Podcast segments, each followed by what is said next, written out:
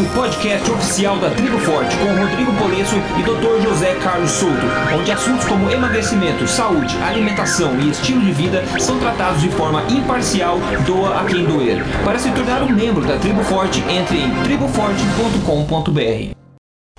Bem-vindo ao episódio de número 13 aqui da, da Tribo Forte, né? O podcast que, olha só, bateu aí a terceira posição essa semana no ranking geral dos podcasts mais ouvidos do Brasil no iTunes. E continua forte lá como podcast de saúde mais ouvido do país, número 1 um no ranking lá de saúde. Parabéns a você, né? Parabéns à saúde brasileira por tudo isso. Obrigado pelo, pelo apoio, por seguir a gente aqui. A gente tem bastante alegria em poder compartilhar esse tipo de coisa com você e a gente fica bastante grato em saber que isso está sendo útil para todo mundo e que você está passando a palavra adiante para que mais pessoas tenham acesso a esse tipo de informação. Afinal, a gente está tratando de saúde, né? A gente não pode brincar nesse aspecto. Hoje nós vamos fazer um episódio especial para tratar de um tema de grande interesse de muita gente e também é um tanto polêmico, né? Como de costume aqui também, né? Não por, por pura coincidência, na verdade, né? O, o tema de hoje, na verdade, é são adoçantes. Adoçantes, ok? Adoçantes fazem mal? Adoçantes zero caloria podem ser consumidos sem problemas. É, quais tipos de adoçantes estão disponíveis? Quais os melhores, os melhores e os piores adoçantes, ou melhores e piores opções? Quais os adoçantes que, como eles agem no nosso corpo? Como eles podem ajudar ou atrapalhar quem quer emagrecer? Então, se você teve, é, tem dúvidas sobre isso, né? Hoje a gente vai fazer aí, trazer um conhecimento de ponta sobre esse assunto para você é, se elucidar um pouco também. Ainda mais para o final, tem também o quadro Alimento do Dia, que eu vou falar do alimento que eu particularmente gosto bastante, e também o quadro que o que você comeu no almoço de ontem. Então vamos em frente, deixa eu dar o bom, boa tarde, bom dia pro Dr. Souto aí. Boa tarde, boa tarde, Rodrigo, e boa tarde aos ouvintes. Boa tarde. Seguinte, antes de a gente começar logo, logo com, com, o pé direito aqui falando dos adoçantes, eu quero falar de uma, de uma, de uma pesquisa que a gente fez, na verdade, para falar de um tema bastante importante, que é basicamente a importância, quando, principalmente quando você está entrando no estilo de vida novo, construindo um estilo de vida saudável, ou tentando emagrecer, principalmente ainda, a importância de se rodear de pessoas que sejam favoráveis a esse seu objetivo, né? Então, para tentar meio que provar isso na prática e ver a impressão das pessoas realmente sobre esse assunto, né? Eu fiz uma pesquisa de, de quase quase 300 pessoas, que são membros da Tribo Forte, porque a Tribo Forte, como eu falei, é um, uma comunidade para esse sentido mesmo, para ajudar as pessoas a construírem e a manterem um estilo de vida saudável, alimentar também. Então eu fiz a pesquisa com as 300 pessoas que fazem parte da tribo e, e responder duas perguntas só. A primeira pergunta foi o seguinte: quão importante você acha que é quanto quão importante você acha que é se rodear de pessoas motivantes e é, alinhadas com o mesmo objetivo que o seu quando começando uma mudança no seu estilo de vida alimentar em busca de saúde, emagrecimento e boa forma. Olha só os resultados que interessante. 51,9%, é, mais da metade do pessoal falou que é extremamente importante se rodear de pessoas motivadas, que motivam você e se alinham com o mesmo objetivo. 26,7% acha muito importante e 18,5% acha importante, ou seja, 97,1% acha importante participar de um meio colaborador dessa forma, tá? Com uma tribo forte, por exemplo. Agora é o seguinte, a segunda pergunta é a seguinte: na sua experiência, se você pudesse estimar quantos por cento do seu comprometimento com o objetivo do estilo de vida saudável e emagrecimento aumentou por fazer parte de um meio colaborador como a tribo forte, por exemplo, e o fórum de membros, quanto seria? Olha só, 60 e 3,4% disse que participar da tribo dobrou, triplicou ou mais que triplicou o comprometimento com o objetivo de emagrecimento e estilo de vida saudável. 28,6% disse que aumentou de 20 a 50% o comprometimento. Ou seja, resumindo, 92% das pessoas concordaram que participar da tribo forte ou algum membro, algum outro meio que seja alinhado com um grupo de pessoas motivadas e alinhados com o seu objetivo aumentou consideravelmente o comprometimento para se atingir esse objetivo, né? Isso é muito importante essa questão de do meio que você está ter grande influência sobre os seus objetivos, que a gente tende a ficar parecido com o meio onde a gente está, certo? Então se a gente é rodear de pessoas que estão alinhadas com objetivos diferentes, a gente vai tender a começar a se alinhar também a esses objetivos diferentes que não os nossos. Tem algum comentário, doutor, sobre esse assunto? É, a gente sabe, né, Rodrigo, que o, o meio influencia muito e feliz de quem pode conviver, vamos dizer, em família ou entre amigos com as pessoas que compartilham desse nosso entendimento, mas às vezes a tecnologia nos permite suprir isso de forma virtual, né? Quer dizer, nós podemos ter uma grande família de pessoas que, que se apoiam, né? Que é o que a gente está oferecendo aqui. E eu acho que se é, eu não, não sou psicólogo, não tenho conhecimento da literatura da área, mas eu não tenho dúvida que se a gente fosse revisar a literatura da área, nós veríamos que grupos de suporte são importantes para manter qualquer mudança de estilo de vida, né? É, concordo plenamente. Bom, ótimo. Então, antes de a gente partir para o tradução, a gente aquela que a área da comunidade, né? Tem duas perguntas. Uma pergunta da comunidade, na verdade, que eu acho interessante se responder aqui. Doutor Soto, eu quero saber a sua opinião. É uma pergunta um pouco mais técnica sobre dados do sangue e tal. E, mas antes disso, eu peguei um comentário bem bacana que a Edilene postou dentro lá do, do fórum Tribo Forte, escreveu o seguinte: Olá pessoal, quero compartilhar com vocês minha alegria. Hoje eu fui para academia com uma imensa preguiça, como faço todos os dias. Mas hoje eu estava muito desanimada, quando de repente se aproxima uma moça e me diz: Posso te fazer uma pergunta?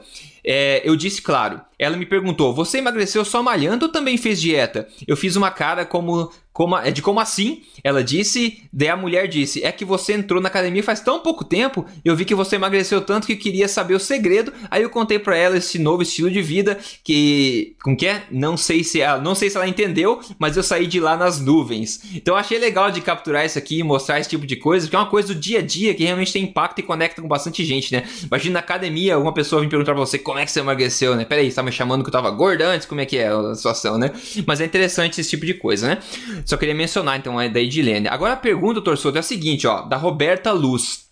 Ela falou o seguinte, ó. Oi, gente, eu de novo, agora pedindo um help. Após os 30 dias do código emagrecer de vez, eu fiz meus exames de rotina bem detalhados, porque faço tratamento hormonal para endometriose. Bem, em geral, o colesterol, HDL e LDL as gorduras estão com índices próximos aos altos do parâmetro dos exames. Outro fator, e esse me preocupou mais, foi o aumento da homocisteína, bem alto em comparação aos exames anteriores. Eu eliminei 9 quilos desde o início do código emagrecer de vez em março e acredito que devo adaptar algo é, dentro dessas das listas. Ah, entendi. É, talvez ela tenha que adaptar alguma coisa dentro das listas que são sugeridas lá só que ela não sabe por onde começar. Ela tá perguntando uma dica nossa é, sobre isso. Agora o perfil lipídico dela é o seguinte, doutor Souto, ó. O colesterol total, 210, ela coloca. E ela diz limítrofe, né? O meu era considerado desejável antes. É, triglicerídeos, 86. HDL, 33. É, LDL, 160. Ela falou quase dobrou se comparado ao 2005, que era é, que não era 170, 177, na verdade. Ele falou não, não HDL. Bom, não entendi. LDL 160, HDL 33, triglicéridos 86, colesterol total 210. Ácido úrico 8.6, é, fala que é acima do valor de referência. Insulina 28 é, por mililitro, acima do valor de referência. Olha só que interessante essa parte. Ó. Ela fala assim: eu estava em jejum de 16 horas para fazer o exame de sangue, mas a menina do exame me fez tomar um chocolate quente para poder tirar sangue. Eu não entendi essa parte, não, viu? E a homocisteína, eu achei meio absurdo, eu achei meio bizarro isso aqui. Então, será que pode ser isso que a insulina estava alta, né? Com certeza, com certeza. com certeza, né? E a homocisteína dela é de 40,40, ,40, é o valor que tá lá. Eu não sei, tem bastante valor aí técnico, doutor Souto, mas você tem algum insight sobre isso que popou na sua cabeça, hein? Bom, primeiro um comentário sobre essa bizarrice uh, do, do leite com, com Nescau. Uh, uh, o que acontece é o seguinte: assim como a esmagadora maioria das pessoas não concebe que alguém possa ficar em jejum, ok? Que as pessoas acham que se a pessoa ficar em jejum ela vai passar mal, ela vai desmaiar, ela vai ter hipoglicemia, tudo que nós já conversamos lá com, com o Dr. Jason Fung. Quem está nos ouvindo e não uh, ouviu ou não assistiu, assista o episódio uh, de número 11, correto, Rodrigo? 11, 11. De número 11, onde o Dr. Jason Fung, o maior especialista da atualidade em jejum, desmistifica isso aí. Uh, é comum que as pessoas, quando tirem sangue, uh, tenham uma queda de pressão ou se sintam mal. Isso não tem nada que ver com jejum, isso não tem nada que ver com o volume ridiculamente pequeno de sangue que é retirado num exame. Isso tem a ver com ansiedade, ok? Tem pessoas que, quando veem sangue, se sentem mal. Uh, se sentem enjoadas, tem o que a gente chama de uma reação vasovagal, que nada mais é do que uh, uma reação uh, provocada então pela ativação do nervo vago, no nervo central. Isso provoca uma vasodilatação, a pressão cai, a pessoa fica tonta, pode às vezes ter que deitar, né? pode até desmaiar. Mas então isso acontece se a pessoa tiver comido ou não Tá? Então, uma pessoa que é sensível a esse tipo de estímulo, se vê, por exemplo, uma outra pessoa que sofreu um acidente, está com sangue aparecendo, a pessoa desmaia também. Não, não tem a ver com o sangue foi retirado do braço dela. Tá? Então, é, isso é simplesmente, uh, uh, vamos dizer, lenda urbana. A ideia de que, ah, não, está num jejum muito prolongado, se não comer uma coisa vai desmaiar. Tá? Agora, obviamente, se eu dou uma bebida com açúcar para a pessoa e vou medir a insulina depois, é evidente que é. vai estar tá elevado, tá certo? Pois é. Aliás, tem que cumprimentar essa leitora, porque para quem tomou uma coisa com açúcar, uma insulina de 28 é ótimo. Uhum. Tá? É, para quem está em jejum, uma insulina de 28 é ruim, indicaria resistência à insulina. Mas uma pessoa que tomou leite com Nescau e mediu a insulina e a insulina está em apenas 28, é um indicativo de que ela provavelmente reverteu a resistência à insulina que ela tinha. Tá? Uhum. Eu acho que a gente não deve fazer uma, uma análise específica, assim, via internet do caso de uma claro. pessoa. Isso aí é melhor ela verificar com um profissional de forma presencial. Mas eu vou falar em tese, tá, Rodrigo? Tá, uh, então, assim, uh, um colesterol de 210 é alto ou é baixo? Uh, essa pergunta é uma pergunta desprovida de sentido, eu vou explicar por uhum. quê. Tá? 70 quilos é muito ou é pouco? Certo. Depende, né? Uhum. Quer dizer, para uma, um, uma pessoa de 1,80m, 70 quilos, ele está muito magro. Tá? Mas para uma pessoa de 1,50m, 70 quilos está já entrando na obesidade. Tá certo? Então não adianta eu falar só no peso se eu não dou a altura. Colesterol de 200 é alto ou baixo? Depende. Depende do HDL, por exemplo. Né?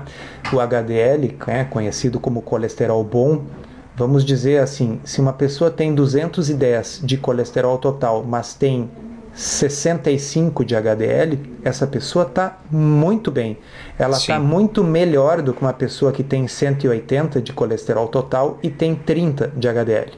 Tá? Uh, dividindo uma coisa pela outra, dividindo o colesterol total pela HDL, vocês podem ter uma ideia, né? Valores abaixo de 4,5 uh, são valores muito bons. Tá? Então vai depender dessa relação. Então uh, eu uh, 210 eu entendo ela quando ela disse limítrofe, porque o valor considerado ideal ali no, no, no, laboratório é menor que 200, mas isso não tem sentido do ponto de vista fisiológico. Uhum. Qualquer um que entenda um pouco de lipidograma não dá nenhuma bola para aquele valor ali que é considerado ideal e vai olhar o lipidograma como um todo.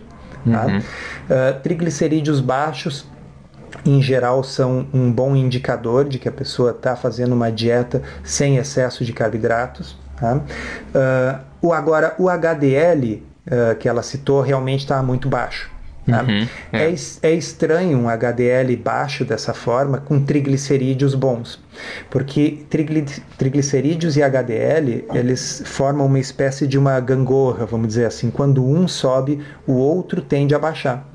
Então, na maioria das vezes, quem tem HDL baixo é a mesma pessoa que tem triglicerídeos altos, que é um uhum. marcador assim de síndrome metabólica, de resistência à insulina. Uh, então, eu achei esquisito essa, esse resultado. Uhum. Tá? Da mesma forma, uh, o, a homocisteína, uh, ela, ela é um marcador de risco cardiovascular, tá? que não, não, é, não são os lipídios tradicionais. Tá? Uh, e normalmente em pessoas com síndrome metabólica a gente vai ver valores maiores de homocisteína. Tá? Uh, eu, eu faria o seguinte, tá? vou, vou dar a minha sugestão para qualquer uh, ouvinte que esteja numa situação semelhante à dessa nossa ouvinte.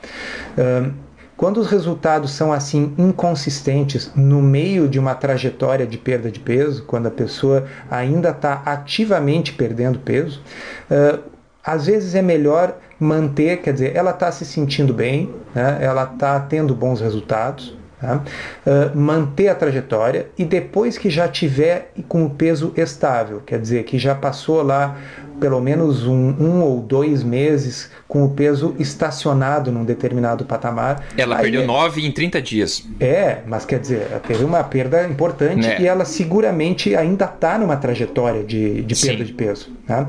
E nesse momento em que a gente ainda está perdendo peso, às vezes esses marcadores ficam meio confusos.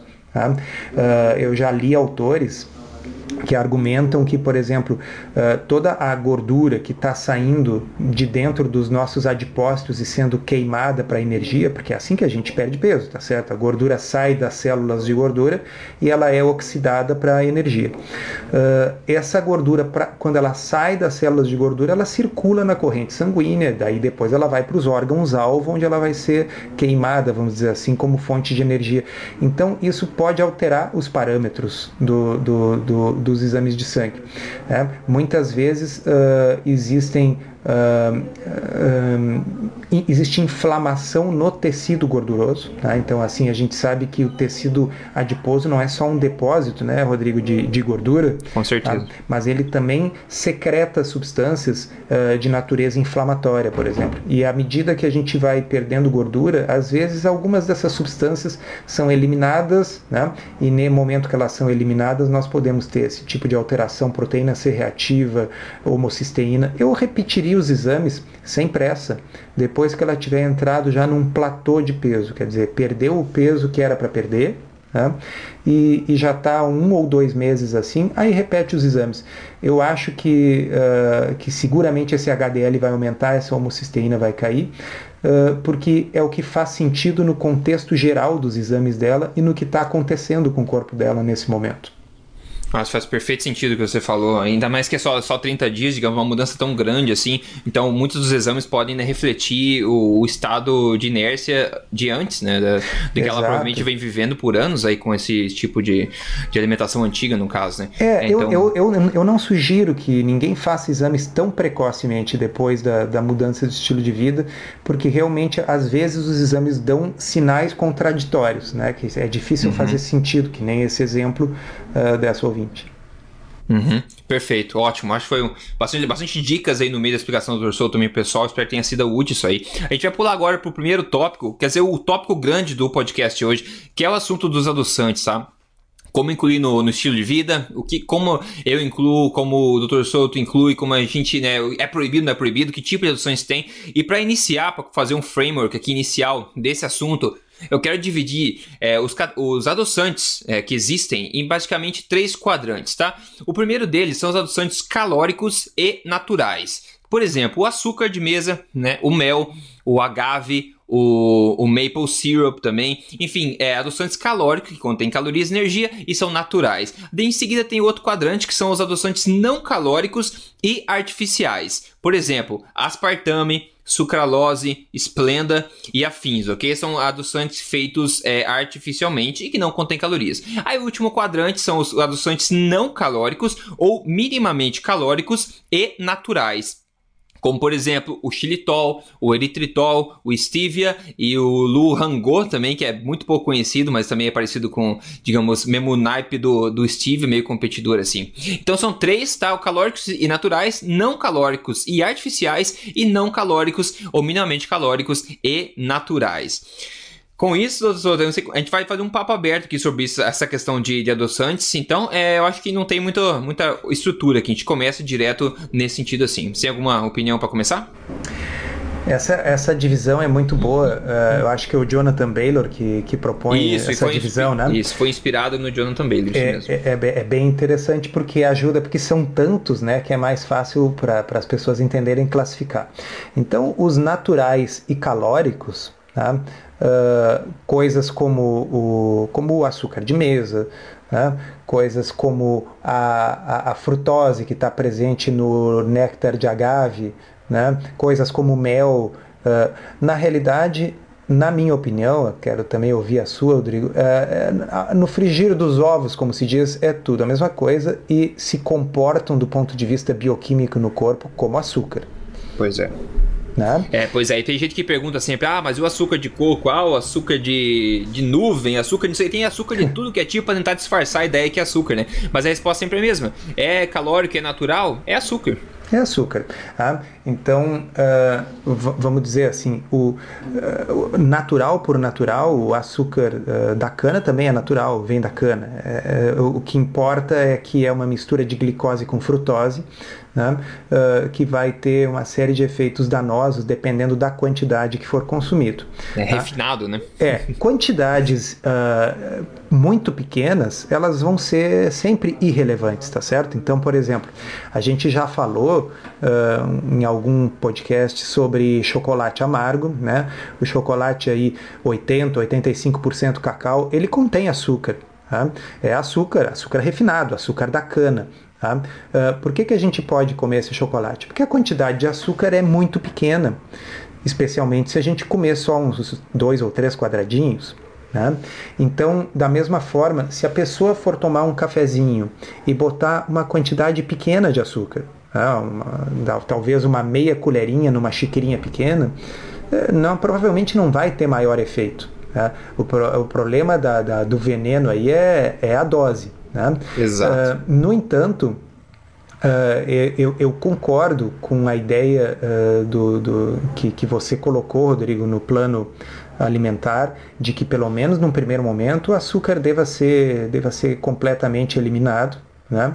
Uh, porque ele desencadeia aquela compulsão, né? daqui a pouco esse cafezinho viram três, daqui a pouco Bom, se eu, já, já, que ele disse que eu posso comer um pouquinho de açúcar, quem sabe eu boto um pouco de açúcar também no creme de leite que eu vou botar no meu moranguinho, é, e daqui a pouco esses açúcares vão se somando. A gente sabe que ele é um desencadeador de compulsão. Não tenho é, dúvida vou... que o açúcar é um desencadeador de compulsão como com droga. Com certeza, com certeza. Eu quero só adicionar um parênteses aqui, que você falou bem nessa parte, que ele falou na primeira parte né, do, do Código Emagrecer de Vez, por exemplo, são 30 dias, do desafio 30 dias para reprogramar o metabolismo. E lá o açúcar é retirado, porque o açúcar né, ele é um, é um duplo agressor contra o, a perda de peso. Afinal, ele tem, como o Dr. Souto falou, a gente já falou antes, também, ele é 50% né, a sacarose, o açúcar de mesa, 50% frutose e 50% glicose. Então ele é duplo, duplamente ruim no seguinte sentido: a glicose irá, irá cair, né, 50% de glicose do açúcar vai cair na corrente sanguínea, vai estimular a insulina. A gente sabe que a insulina é um hormônio que armazena gordura e bloqueia a queima de gordura. Agora, a frutose, o outro 50%, vai agir direto no fígado, é, proporcionando ou incentivando a resistência à insulina. E a gente sabe que tem duas grandes causas aí do ganho de peso, que é a, a resistência à insulina, né? A resistência à insulina e também, é, bom, os níveis de, insulina no sangue, é tudo relacionado à insulina. Mas então, uma vai gerar, vai contribuir para uma, uma, resistência de insulina no fígado diretamente, sem, sem passar pelo sangue, né? Pela, pela questão da insulina no sangue, e a glicose, o outro 50%, vai atacar diretamente é, o estímulo da insulina no sangue. Então ele é duplamente agressor para quem quer perder peso. É, perfeito. E eu, eu vou aproveitar agora a dica da, do 50% frutose uh, e comentar assim, é muito comum o pessoal que a mesma pessoa que pergunta sobre açúcar de coco, por exemplo, dizer, ah, mas o açúcar de coco tem um índice glicêmico baixo. Tá? Pessoal, quanto mais frutose houver num açúcar, menor vai ser o índice glicêmico, porque o índice glicêmico mede só a glicose no sangue. Então, se eu tiver um adoçante que for 100% frutose, o índice glicêmico dele vai ser praticamente zero. Mas isso é só porque não existe um índice frutosêmico. então, uh, como o Rodrigo muito bem colocou, a frutose isoladamente é mais tóxica do que a glicose. Só que a gente não mede a frutose no sangue ok? Então o fato do índice glicêmico, é, bom, é, não precisa ir longe. O índice glicêmico da sacarose, do açúcar de mesa, é menor do que o índice glicêmico da batata ou do pão. Isso não uhum. significa que açúcar seja melhor do que batata ou pão. O açúcar é muito uhum. pior porque tem um monte de frutose e o motivo que o, que o índice glicêmico do açúcar de mesa é só 65 é, é porque tem muita frutose, ou seja, é ruim para você. Então esqueça índice glicêmico no que diz respeito a adoçante adoçantes calóricos naturais. Adoçantes calóricos naturais são permutações de açúcar. É, e agora falar um comentário também sobre como aplicar no estilo de vida. Então, se você quer, né, faz parte da vida da gente, o mel, né, o maple syrup aqui no Canadá é uma coisa que faz parte da dieta de todo mundo, assim, maple syrup é comum, né? O, o próprio açúcar também, o açúcar, a sacarose, etc. É, a minha opinião sobre esse assunto, quero ver tu também, é o seguinte, é, para as pessoas que querem, obviamente, perder peso com prioridade, como objetivo primário, assim, eu, obviamente, sugiro que você retire da sua dieta e limite o máximo possível isso aí. Agora, se você está no estado de peso ideal, está contente com o seu peso e está no estado de manter um estilo de vida alimentar saudável, por exemplo, a fase 3 lá do código, que é um estilo de vida como manter o estilo de vida a boa forma pro resto da vida. Então, aí a gente tem que ter flexibilidade no dia a dia e também tem que ter é, oportunidades aí no nosso estilo de vida para adicionar esse tipo de coisa, né? Afinal, a gente tem situações é, sociais, etc, que a gente come esse tipo de coisa, sobremesas, né? Então a opinião é o seguinte: sempre como eu repito, você é o que você faz na maior parte do tempo. Como o Torçoto falou, o veneno vai depender da dose. Se você comer um açúcar, uma sobremesa lá, digamos, uma vez por semana, isso não vai te causar grande problema se você está na situação de, de, estilo de vida. Assim como, por exemplo, fumar um cigarro por ano provavelmente não vai te dar câncer, né? Então, uma dose pequena dessa questão como parte do estilo de vida, na minha opinião, não tem grande problema. Então, se quer adicionar o mel no iogurte, por exemplo o maple syrup aí, é, no que for também para adoçar, o açúcar mesmo, comer um bolo, o que é que seja, se, o que é que você gostar. Eu acho que tem lugar para isso no estilo de vida saudável, mas é um lugar pequeno em comparado ao resto, né? É uma exceção. Então a gente tem que ver isso aí com momentos de excepcionais, onde você realmente se dá um, um trato, né, um presente para degustar algo nesse sentido. É, não, concordo plenamente.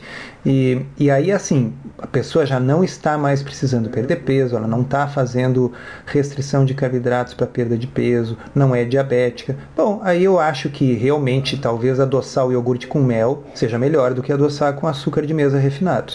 Tá? Uhum. Ah, quando a gente diz que é tudo a mesma coisa, é no sentido assim, dentro do contexto de um objetivo de perda de peso em uma dieta de baixo carboidrato.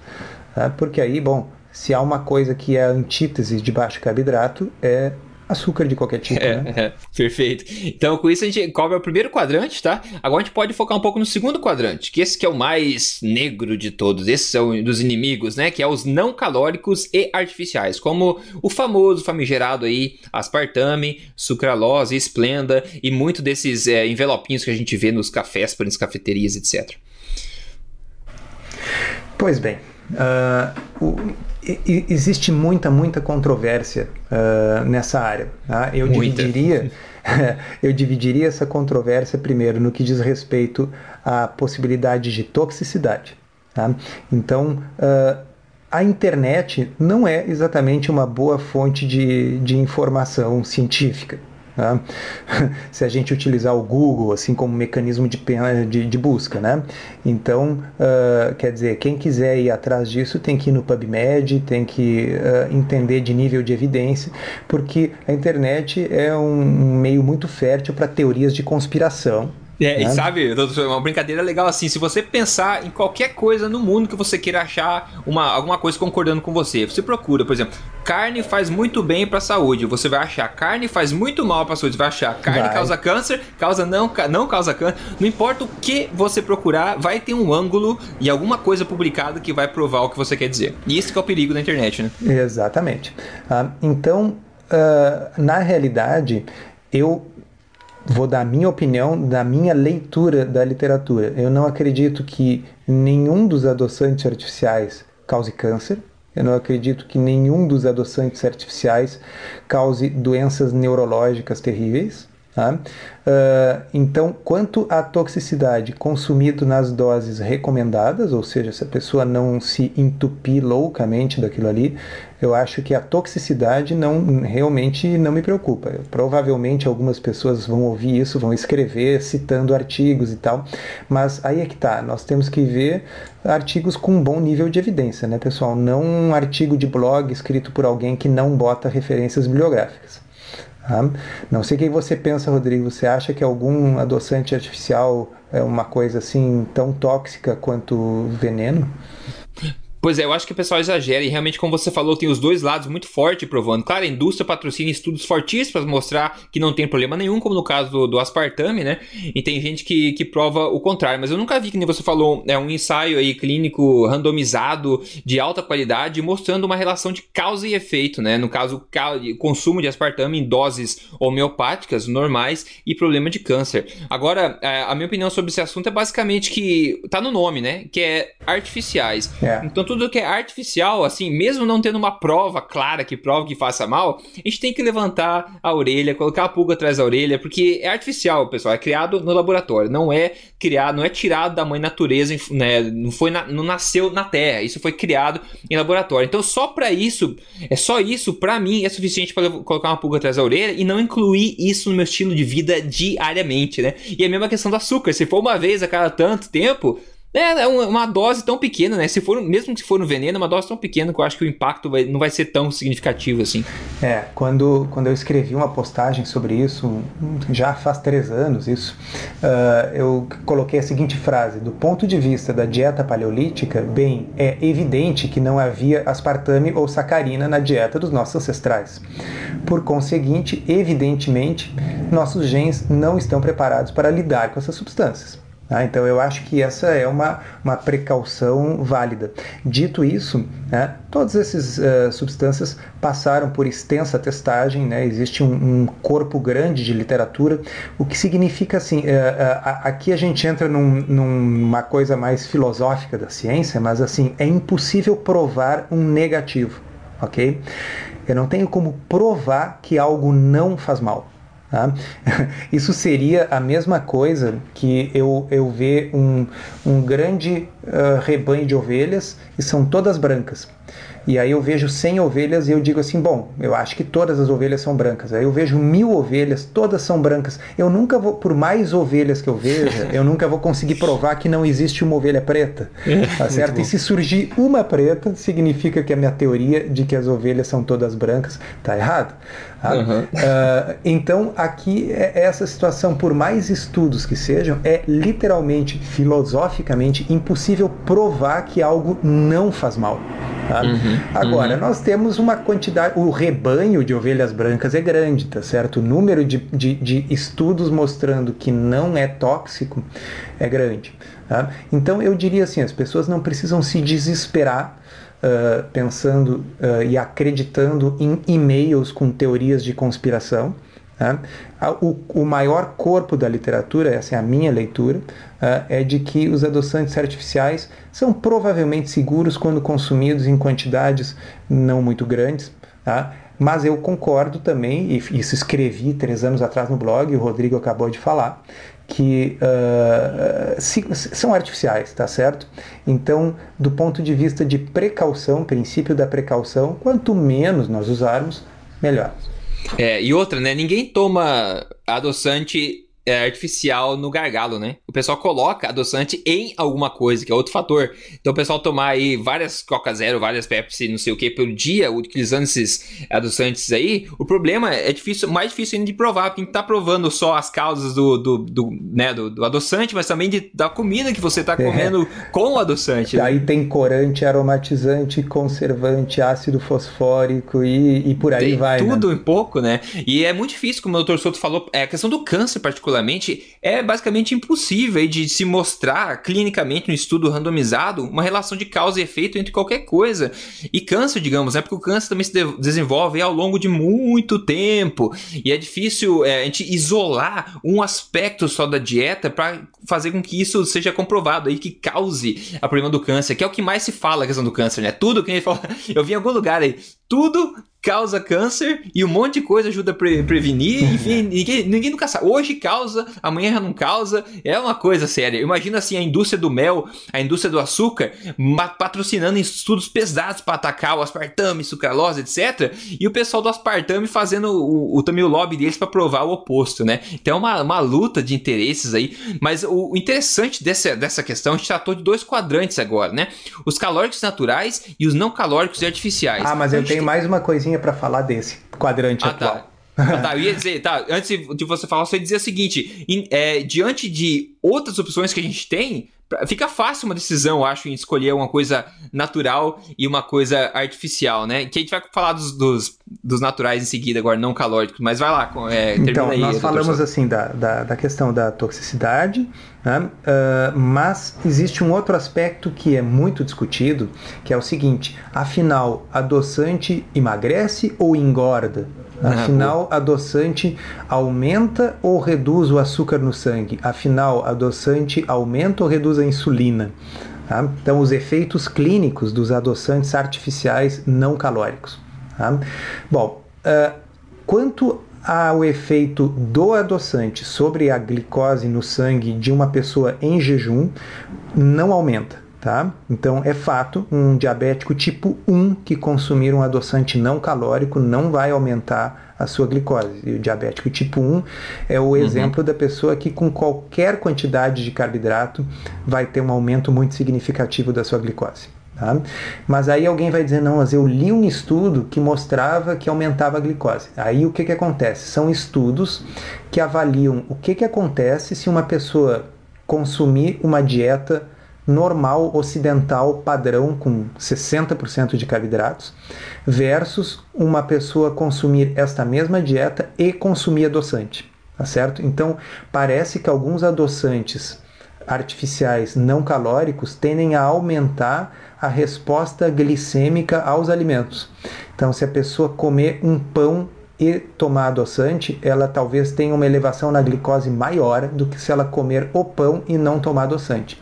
Agora, se a pessoa não comer o pão, a glicose não vai subir, ok? Uhum, uhum. Tá. Só que o problema não é esse, né?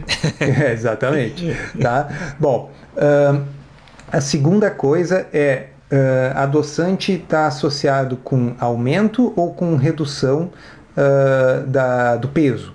Tá? Uhum. E aí é, é, entra nessa mesma coisa que você estava falando, Rodrigo, a confusão dos estudos observacionais. Porque uhum. nos estudos observacionais, as pessoas que consomem adoçantes uh, tendem a ser mais obesas. Tá? Sim.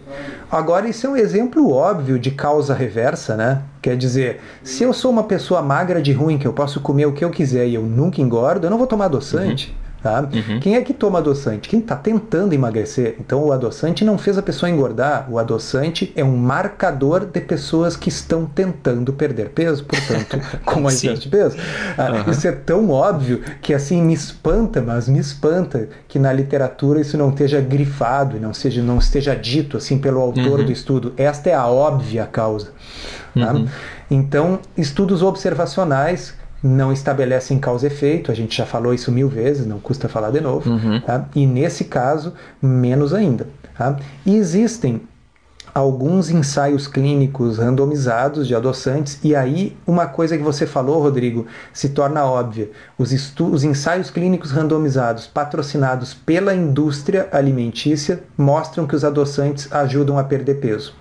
E uhum. outros estudos que não são patrocinados pela indústria alimentícia tendem a mostrar efeitos neutros. Tá? Uhum. Então, eu não, na minha visão da literatura, não acredito que os adoçantes uh, provoquem uh, ganho de peso. Tá? Eu acho que isso é causa reversa nos estudos epidemiológicos. Mas Uh, eu acho que os adoçantes não são uma grande força na perda de peso. E existe uma teoria que eu acho que tem fundamento de que a gente come uma coisa doce e o cérebro espera que o açúcar chegue na corrente sanguínea. E quando o açúcar não chega, o hipotálamo fica continua produzindo desejo de comer mais. É, é, e outra coisa, já que você falou essa questão, eu acredito a mesma coisa que você disse, só que além disso eu acredito que os adoçantes sim pode ser um, um problema para quem tá querendo perder peso, por exemplo. O pessoal que tá na primeira fase do código emagrecer de vez, por exemplo. Por que, que ele pode ser um piso no freio, mesmo se você não comer nada, por exemplo? Porque a gente já viu estudos, né, doutor Souto, que os adoçantes, o gosto doce, independente de ser não calórico, ele vai influenciar a insulina no sangue, né? Ele vai influenciar. A gente viu alguns estudos já que falam isso. O próprio Dr. Jason Fung, no, no, no livro dele, de Obesity Code, o Código de Obesidade, ele fala dessa questão também, que o, o próprio gosto doce, até o da, da stevia, por exemplo, ele causa uma flutuação da insulina no sangue, ele estimula a insulina um pouco no sangue. E agora a gente sabe que a insulina no sangue, novamente, ela vai, ela vai, ela é armazenadora de gordura, e quando tem insulina no sangue, o bloqueio da gordura acontece. Então, os estoques de gordura ficam bloqueadinhos lá e o corpo tende a não usar. Então as pessoas que estão fazendo jejum, por exemplo, que é uma situação, né? As pessoas fazendo jejum de 16 horas, por exemplo. E se você ficar tomando chá, é, cinco canecas de chá com adoçante, independente se é não calórico ou não, eu nunca vi um estudo, tá, para dizer, mas a minha opinião é que isso não é, digamos, proveitoso para seu para você otimizar a sua perda de gordura durante esse processo. O que, que, você, que, que você acha sobre isso, doutor? É, eu, eu acho que no contexto do jejum Porque, veja bem, no, quando não se está em jejum, quando a gente está se alimentando, uhum. eu acho que uma pequena eventual elevação da insulina causada por um adoçante não calórico, ela se perde dentro das elevações uhum. provocadas pela própria alimentação. Ela, ela é pequena, uhum. ela, ela, não é relevante. Tá? E mais uma vez, eu sei que tem estudos que mostram aumentos significativos da insulina com adoçantes, mas eles são estudos feitos na vigência de uma dieta ocidental padrão cheia de carboidratos. Uhum. Tá? Então, o que esses estudos estão provando é o que? É que o adoçante artificial piora a resposta ao consumo de carboidratos. Mas numa dieta de baixo carboidrato, eu não penso que isso seja relevante. E aqui vou abrir um parêntese. Uh, quando eu fiz uma restrição de carboidrato pela primeira vez, já se vão cinco anos, uh, eu não tinha, não conhecia nada desses detalhes. Eu, eu basicamente sabia assim, olha, tem que tirar os carboidratos. E eu tomava 2 litros de Coca Zero por dia e emagreci uhum. vários quilos, tá certo? Então eu sei por experiência própria que uh, o, o, adoçante, mesmo tomado numa quantidade absurda, porque era uma quantidade grande de refrigerante zero, não impede, em todos os casos, porque talvez uhum. para algumas pessoas isso seja mais importante do que para outras, isso é importante, mas assim, num caso anedótico, meu caso, não impediu.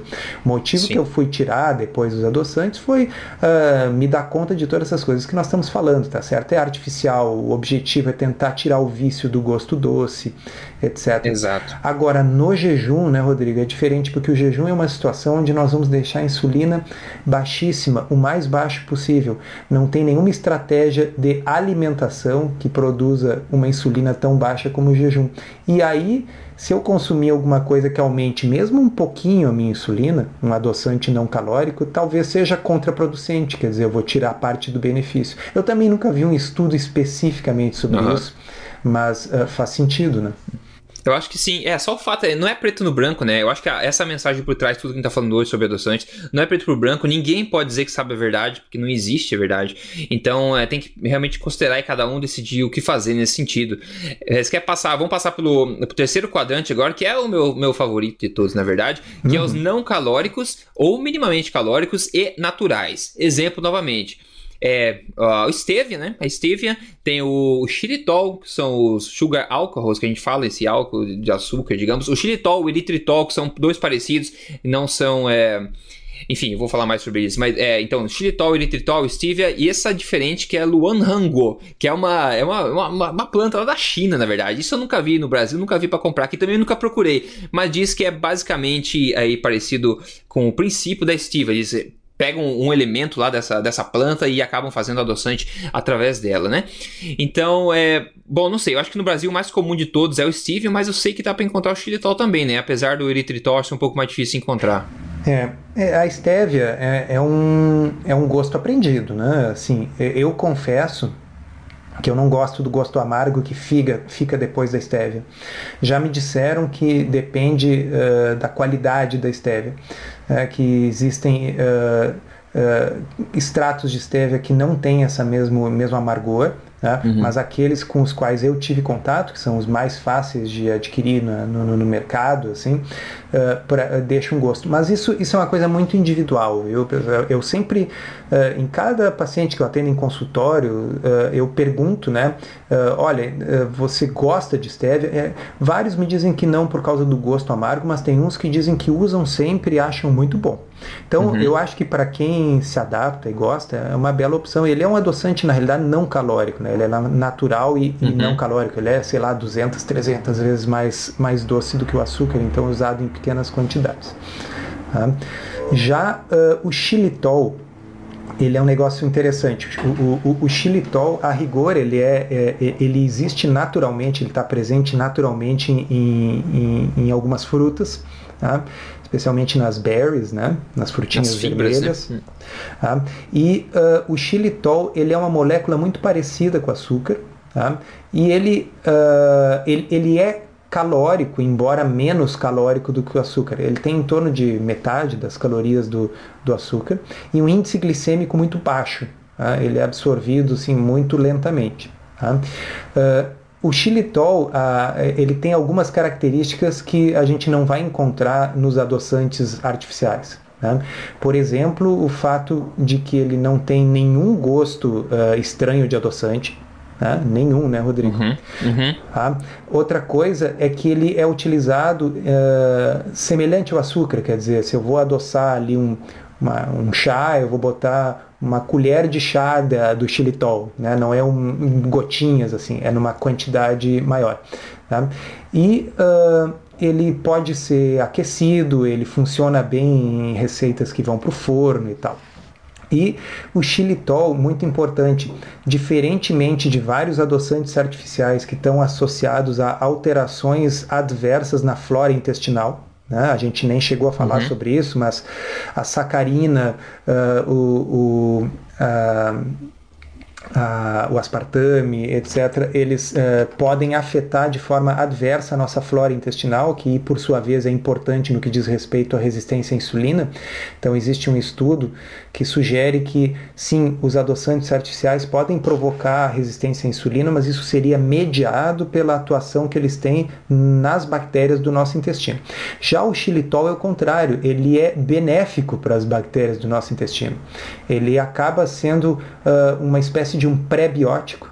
Tá? Uh, então o, o, xilitol tem muitas vantagens. Xilitol não está associado com cáries, diferentemente do açúcar. Aliás, pelo contrário, ele protege contra cáries. Uhum. Tá? O xilitol, como tudo na vida, ele não pode ser perfeito. Qual é o problema do xilitol?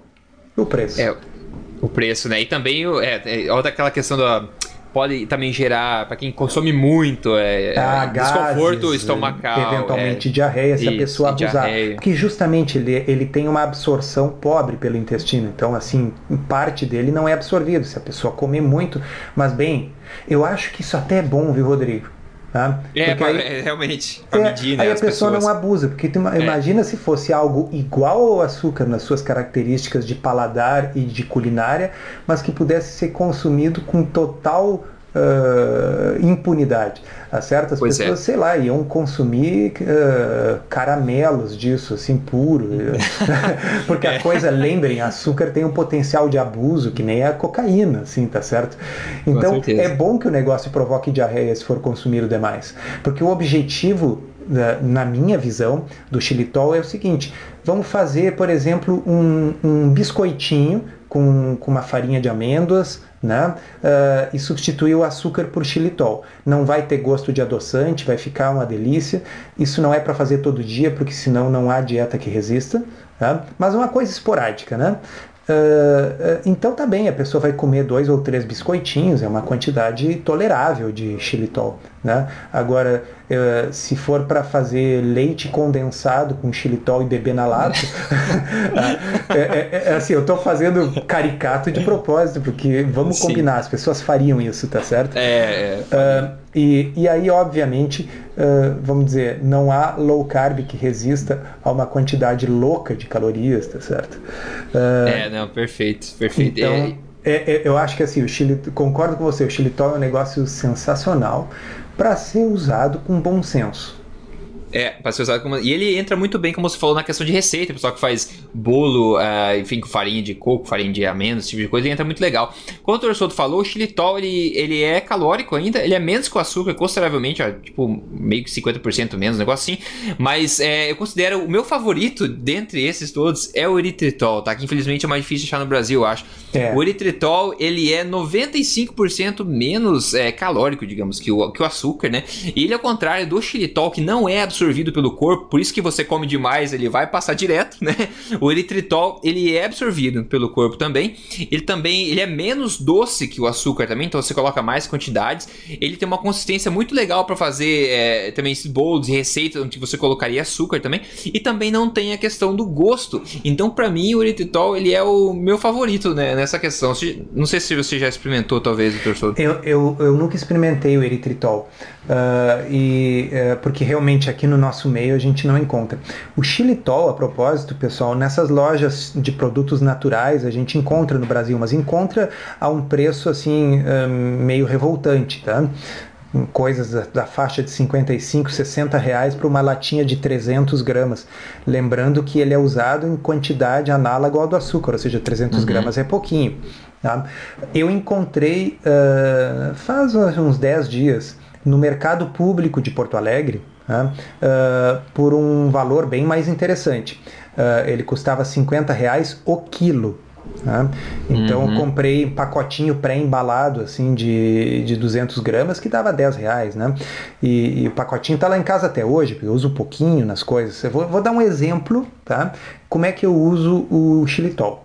Tá? Uhum. Eu pego, por exemplo, uma pasta de amendoim, que é sem açúcar, sem sal nem nada. Tá? Eu pego essa pasta de amendoim e boto um pouquinho de xilitol para deixar ela leve, mas levemente adocicada. Tá? Sem gosto de adoçante e tal. Então, depois do almoço, daqui a pouco eu como uma colherada daquilo ali tá? como uma espécie de uma sobremesa. Mas é uma sobremesa que ela não é super doce, é mal e mal. Por isso que o xilitol comprei há 10 dias, 200 gramas e ainda tem mais de metade do saquinho, né? Exato, exato. Outra coisa legal também que eu lembrei, você falou de um exemplo, como eu, eu gosto bastante, eu compro um, produto aqui que ele é uma mistura entre stevia e eritritol. Então ele é, tem o melhor dos dois mundos, digamos assim. E eu uso no chá para adoçar meu chá também, que eu gosto do chá doce, porque eu acho que é um pouco adocicado, tá? Porque eu acho que ele realça os sabores. Por exemplo, o chá do Lá que a gente já falou antes aqui, com um pouquinho de, de adoçante fica muito, muito bom. Mas eu uso para fazer smoothie, né? Smoothie no, no liquidificador com, é, por exemplo, blueberries, né? Mirtilos congelados e, e outras frutas congeladas, morango congelado. Eu coloco junto com iogurte essas frutas no liquidificador e coloco um pouco desse, desse adoçante, o eritritol. Fica muito bom. Você não sente o gosto nenhum estranho. Funciona muito bem e a textura dele é bem parecida com, com a do açúcar, né? É, me parece, viu, que existe no mercado brasileiro uma versão dessas de stevia com eritritol. E eu sei disso porque alguém uh, no blog uh, falou para outra pessoa criticando, porque dizendo, ah, isso aí não é stevia de verdade, a maior parte é eritritol. Mas uhum. na realidade, eu acho que é interessante essa, essa combinação. Tá? Ela é interessante porque o eritritol é um adoçante que tem essas características muito favoráveis que você falou né? Uhum. E combinado com stevia de modo a aumentar um pouco o poder adoçante, né? Na medida em que stevia é muito mais doce do que o açúcar, enquanto o eritritol e o xilitol são igualmente doces ao açúcar, ou seja, para poder adoçar mais alguma coisa tem que acabar usando uma quantidade maior. Perfeito. Então, a, a, mensagem geral, eu acho, sobre adoçantes é a questão de encarar eles como sobremesa, né? Não é porque um é melhor que o outro que você vai fazer é fazer isso parte da sua, das suas três refeições no dia, três sobremesas por dia, duas, não sei quantos que você comer, mas tem que entender isso como um, um, né, um, um presente que você dá a si mesmo, de vez em quando quer tomar pegar um sabor doce na boca, um chazinho, adoçando, adoçado tal. Isso, né, dependendo do objetivo de cada pessoa, dependendo da etapa que você está no processo de emagrecimento, se você atingiu o seu estilo de vida, aí você vai ter que adaptar e escolher. Mas espero que essa conversa sobre é, adoçantes tenha sido bastante é, útil, também possa elucidar e mostrar também que não existe preto no branco sobre esse assunto, é mais o bom senso mesmo que não tem que ponderar. E agora, para partir em seguida, tem o quadro de alimento dia. O alimento dia que eu vou trazer hoje é um de bastante que eu gosto bastante, na verdade, que é o açafrão, né? É a curcuma, o açafrão, o turmeric, que eles falam no, no aqui fora, que ele é aquela, o que dá aquela cor amarela ao curry, né? Ao pó de curry. E esse, a curcuma, o açafrão, ele é um tubérculo, ele parece um, como fosse uma, um, um, gengibre grande, mas laranjado, digamos, ou uma, uma batata até parecido.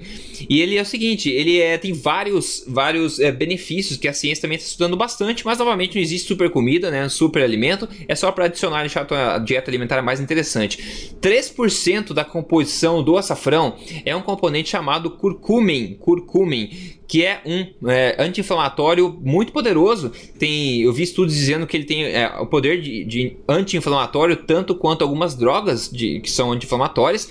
E ele também é um antioxidante bastante poderoso, né? Ainda que ele seja 3% aí da, do açafrão. E esse componente é o mais estudado porque ele é o mais forte aí. Mas ele é muito gostoso de você utilizar no dia a dia. Ele é um pó, né? Você compra pó. Eu geralmente eu uso, por exemplo, com carne. Eu acho uma combinação muito legal. Eu vi o Tim Ferriss uma vez fazer isso, colocar no hambúrguer, assim é, por cima do hambúrguer, na carne, né?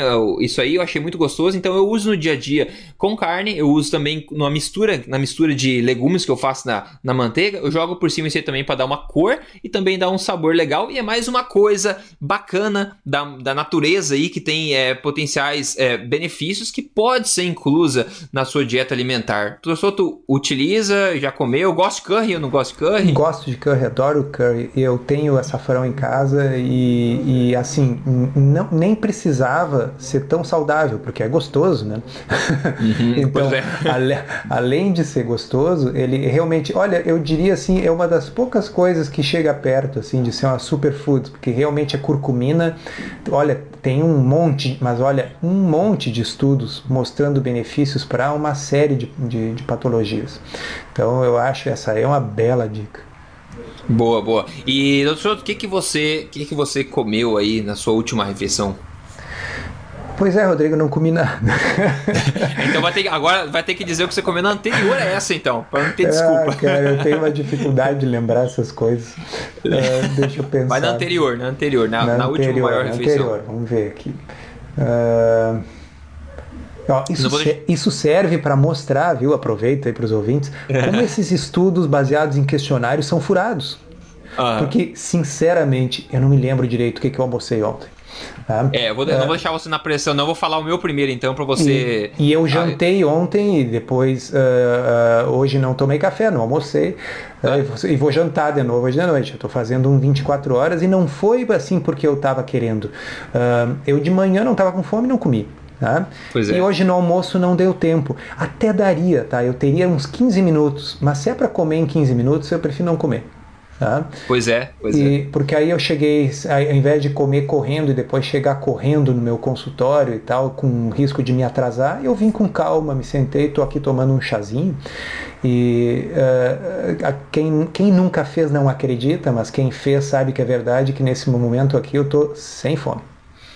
Não, com certeza. É incrível a facilidade. Até é perigoso a gente tipo, seguir isso o tempo inteiro, porque é tão fácil, né? A gente esquece realmente de comer. Mas é, tem, um, tem um ponto aí, né? Quando você está adaptado a uma alimentação forte, que é uma, uma combinação, digamos, do paleo e low carb, quando você está adaptado a queimar gordura como combustível, seu corpo não está segurando a gordura estocada, mas sim está liberado para você queimar, você tem que ter esse pré-requisito, digamos. Então, no começo, quem não tem, pô, vai sentir um pouco mais de fome sim. Mas depois que você se adapta, é que o doutor João falou, acontece de uma forma tão, tão simples, tão fácil, tão prazerosa, que você realmente passa batido. Eu também fui almoçar hoje uma e meia, porque eu estava trabalhando desde que eu acordei tomei café e fui almoçar porque eu queria tirar um break do trabalho, não porque eu tava com fome. Então eu fui fazer a minha comida lá, que foi o seguinte, inclusive, foi eu fiz carne moída, tá? Carne moída com, com brotos de ervilha, eu nunca tinha visto, é brotos de ervilha, cebola, couve-flor, brócolis, cenoura e couve de folhas, que é a couve mineira, o queio que a gente fala, aí temperado, claro, com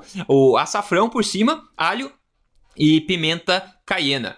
Agora pode ver que eu, eu, vários legumes que eu mencionei, né? Só que imagina, eu não vou parar na minha cozinha para abrir várias gavetas de legume e começar a cortar todos eles, tá? O que eu faço, que eu, sou, eu realmente sou muito prático, eu gosto de ser bastante prático e também não tenho tanto tempo para cozinhar assim, infelizmente, eu compro congelado. E tem umas misturas muito legais de legumes congelados e geralmente esses legumes congelados, eles são congelados imediatamente de, é, é, logo após o cultivo deles. É, quando eles extraem da terra, eles são congelados rápido, chamam de flash frozen, né? E isso mantém os nutrientes, é, mantém esses legumes frescos quando esse, esses congelados são de qualidade, uma empresa de qualidade que faz isso. Então eu pego aquela sacola com várias coisas dentro, vários legumes dentro e derramo ela, jogo nelas na, na, na, na frigideira, por exemplo, e rapidamente eu tenho uma combinação bastante legal e colorida de legumes aí. E nesse especificamente eu coloquei um açafrão é, por cima também. E doutor Souto, lembrou que você comeu?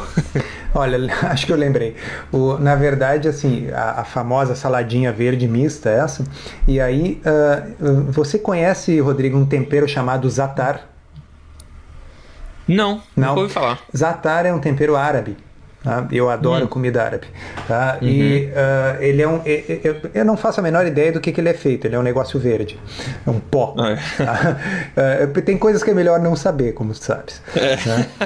Então, normalmente, uh, ele é, existe um, uma saladinha árabe chamada chanclish né? Que tem assim cebolinha cortada, tomate picadinho, tempero verde picadinho, e aí tem um queijo de ovelha ou de cabra lá coberto de zatar, uhum. e a gente pica e mistura tudo aquilo ali, é uma delícia. Então, uhum. uh, eu tenho um paciente de origem libanesa que me deu um pote desse zatar. Tá? Então, uh, ao invés, eu não tinha o queijinho esse para usar, então eu comprei aquele queijo tipo quark, tá? que é um, um, um, um, queijo branco meio liquefeito, assim, tá? Hum. E aí eu boto aquilo na salada e boto o zatar em cima. Então ele fica parecido com um chancliche feito em casa, assim. Tá? Ah. Então isso aí foi uh, com direito à repetição, né? Gostoso. Tá? E eu acho que eu comi um peito de frango com, com, com cebola refogada, assim, uma coisa assim. Ah, magnífico, é ótimo, ótimo. Eu nunca tinha ouvido falar nesse tempero, bastante interessante. Tem um mundo de temperos, né? A culinária indiana, por exemplo, é, é incrível, a minha favorita de longe, assim, de todos disponíveis. Eu realmente adoro os, as fragrâncias, o, é, os sabores diferentes, etc. É, e a Bom, maioria dos temperos são, além de serem deliciosos, são super ricos em, em antioxidantes e é. em fitoquímicos aí uh, que são excelentes para a saúde, né? Então, o, o, usar e variar os temperos é uma bela dica. É, ótimo, ótimo, maravilha. É, bom, pessoal, e gostaram do episódio? Né? espero que sim. Espero que tenha falado bastante coisa interessante para vocês sobre esses assuntos que estão, estão na cabeça de bastante gente no dia a dia, principalmente quem está levando um estilo de vida é, já saudável e não sabe o que pode, não pode, o que, que a gente acha sobre isso, né? Então, quem quer. Lembra da pesquisa que eu falei no começo, né, pessoal? Quem quiser fazer parte de um meio colaborador, tá? E se juntar a outras muitas pessoas que estão construindo e também mantendo um estilo de vida verdadeiramente saudável, dê uma olhadinha na Tribo Forte e considere se tornar um membro VIP lá dentro, tá? Para isso acesse triboforte.com.br. Para o pessoal que quer emagrecer e tem isso como prioridade, eu sugiro que dê uma olhadinha no programa Código Emagrecer de Vez. É um programa de três fases, totalmente baseado na melhor ciência nutricional do mundo hoje, que a gente tanto fala por aqui e que está mudando o jogo aí para tanta gente que quer emagrecer, ok? Para acessar, para ver detalhes dele é código emagrecerdevez.com.br. Com isso, então, acho que doutor Sou, a gente vai fechando esse episódio. A gente se fala religiosamente na próxima terça-feira no episódio novo aqui da, da Tribo Forte. Um grande abraço a todo mundo, então. É, um abraço para você também, doutor Sou. Um abraço, até mais.